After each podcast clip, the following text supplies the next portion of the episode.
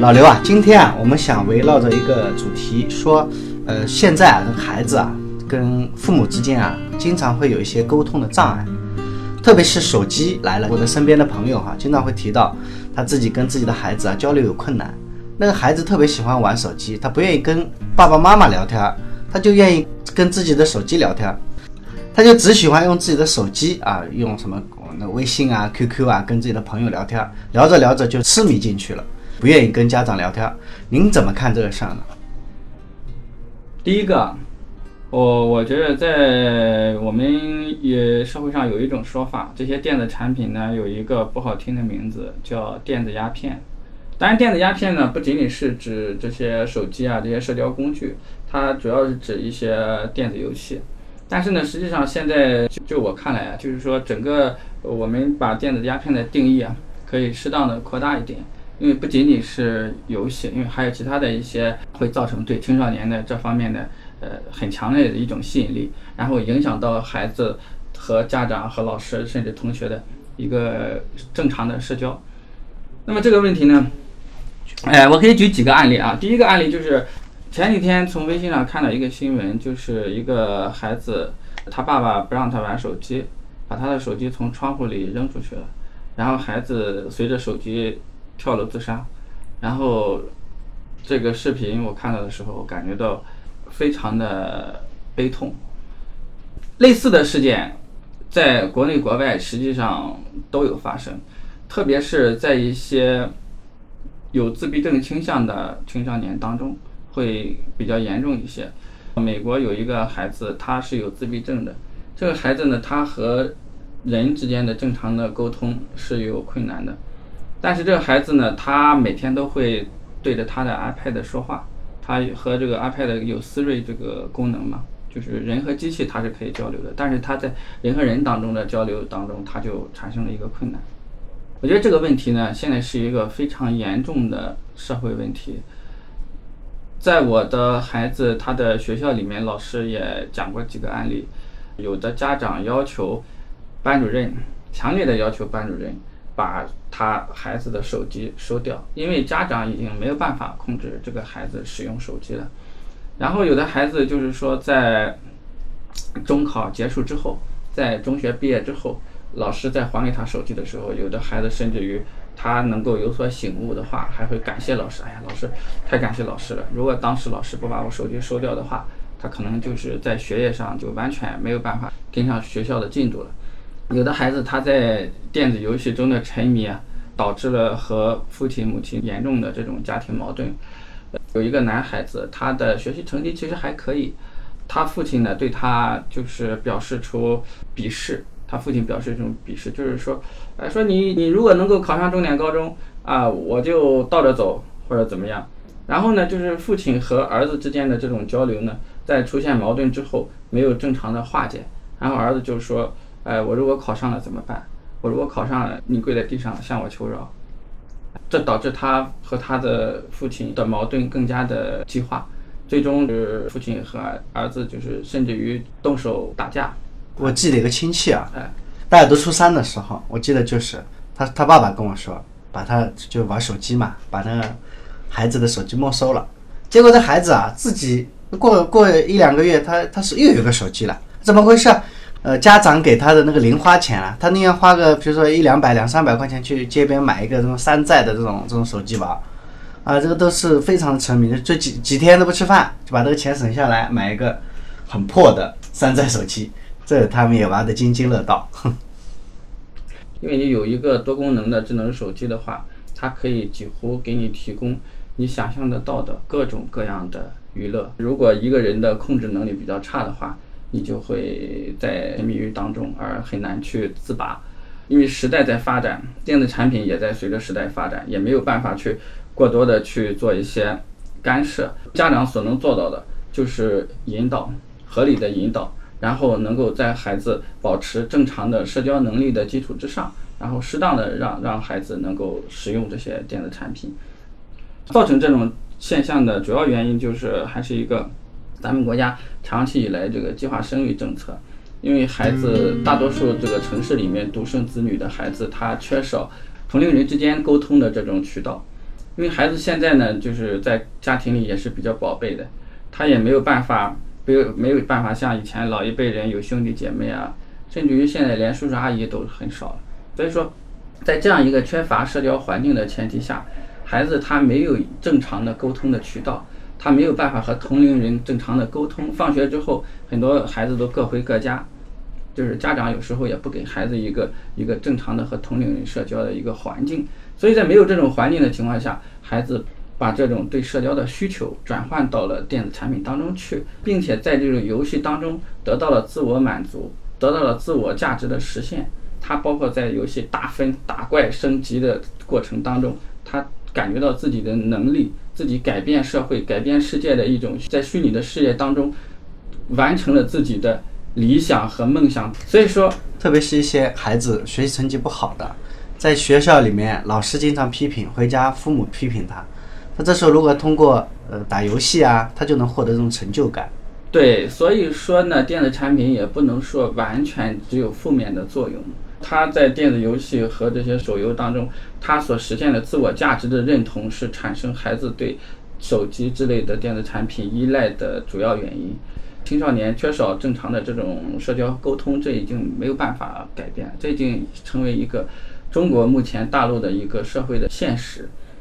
虽然说前两年我们放开了这个二胎之后，但是很多家庭一胎和二胎之间的年龄差还是蛮大的。在这样的一个社会环境当中，孩子的社会认知他没有办法认知到自己的责任，他没有说，比如说我是哥哥，我是姐姐，我应该照顾弟弟妹妹，我应该为家庭的荣誉或者是为父母的关心、为父母所付出的爱来做出一定的回报，他完全没有这种概念。在这种环境下，我们也无法苛求孩子成长为一个具有完美人格的一个成年人，所以说。首先，在这个上面，我觉得家长和孩子之间要彼此彼此要有一一定的理解，不能去完全否定孩子，要认同孩子在游戏当中啊有有他的特长。有的孩子特别喜欢玩手机里的弹琴的游戏啊，还有这种猜成语的游戏啊，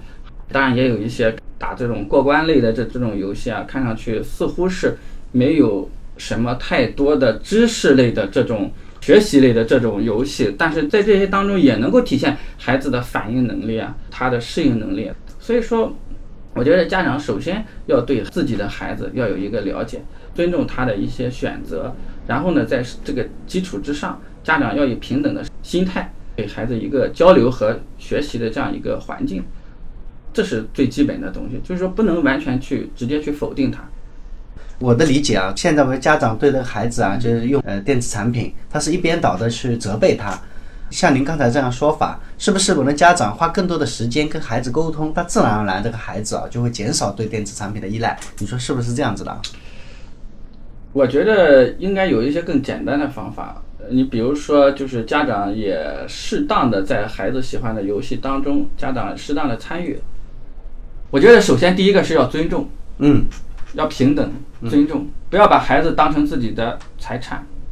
孩子不是家长的财产，孩子有独立的人格。嗯，他其实他有自己的人格和自己的人生。就是说，家长首先在这个上面，刚才我提到的一个案例当中，就是父亲不尊重自己的儿子，总是认为儿子好像是自己的附属品一样。在这样的一种心态下，是很难成长出这种健康的家庭关系的。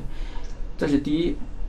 第二就是家长要适当的去理解孩子，他并不是天生的就想去学坏，他也不是天生的就爱做某些家长不喜欢的这种事情。所以说，我们呢应该就是适当的针对孩子的兴趣，首先在尊重的基础上，适当的鼓励，通过引导的方式来避免孩子过于对电子产品的依赖。假设他已经沉迷了。我家长也看到了，对，您觉得有些什么方法能够进行干预啊，或者怎么样？讲简单的方法，我们讲的简单一点。我觉得，比如说全家人旅游啊，全家人旅游，哎，转移注意力，对对对，呃，包括就是适当的针对他所关心的一些话题进行一些面对面的人与人之间的讨论，这样的话就是进行一步一步的进行引导。现在我们的青少年的社交啊。有时候他也不完全是一个心理问题，有时候是个习惯。那我们大多数的家庭哈，就是碰到孩子如果喜欢沉迷于手机游戏啊之类的，嗯他们就直接把手机没收嘛。你觉得这样是不是不太好啊？一任何一个复杂的社会问题都没有简单的标准答案。首先，我觉着无论如何，家长要对孩子表示出对他独立人格的尊重。无论如何，不管在任何一个情况下，不要把孩子当成自己的附属品，他也不是家庭的财产。孩子应该有自己独立的思考和生活的习惯。孩子在度过了婴幼儿时期之后，他在青少年，他开始有了自身社会价值的认同感，他开始寻找自己在社会当中认知的这个位置。找到了位置之后，他可能会认为啊，我的位置好差，或者是我的我的出身好低啊，或者是我的我的出身好高贵啊。就是毕竟来说，社会当中的不公平，在孩子的眼里会呈几何基数的放大。然后他会把这些心理的反应，他会反映在他的对社会认知、他的价值观当中去。有的人会产生仇恨，也有的人会产生向上奋斗的动力。就是你看你怎么去引导他。呃，一些刑事案件中，往往就是出手很，大家就认为青少年出手很重的，就容易造成这种伤亡这种事故。目前来说，校园暴力也是很严重的一个一个问题。前几天我看到有一一群女孩子打架，那女孩子居然把人家那个另外一个女孩子，呃，把衣服衣服都扒光了，然后把人家打在那个滚在地上打，啊，这个挺可怕的又抓头发，哈嗯，这种青少年之间发生的这种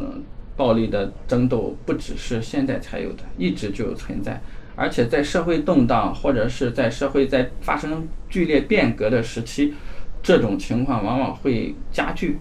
孩子崇尚暴力，对对对，孩子他认为在他的价值观里面，他认为暴力是证明自己存在感的一种重要的途径。我在班里排第几名？我到底是一个能打的人，还是一个不能打的人？是一个认怂的人，还是一个很厉害的角色？特别是不会打男生就令其他的男生又瞧不起他，对，所以说这是青少年在进入社会之前，他必然要产生的这样一个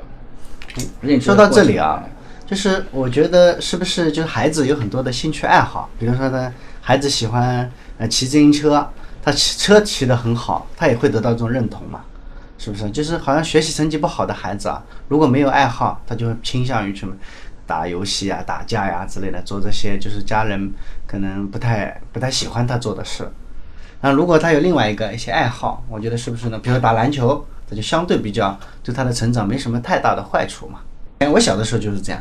我学习成绩不好，那我就跟着一帮孩子去踢球。如果球踢得好，一样可以别的孩子就尊重你嘛，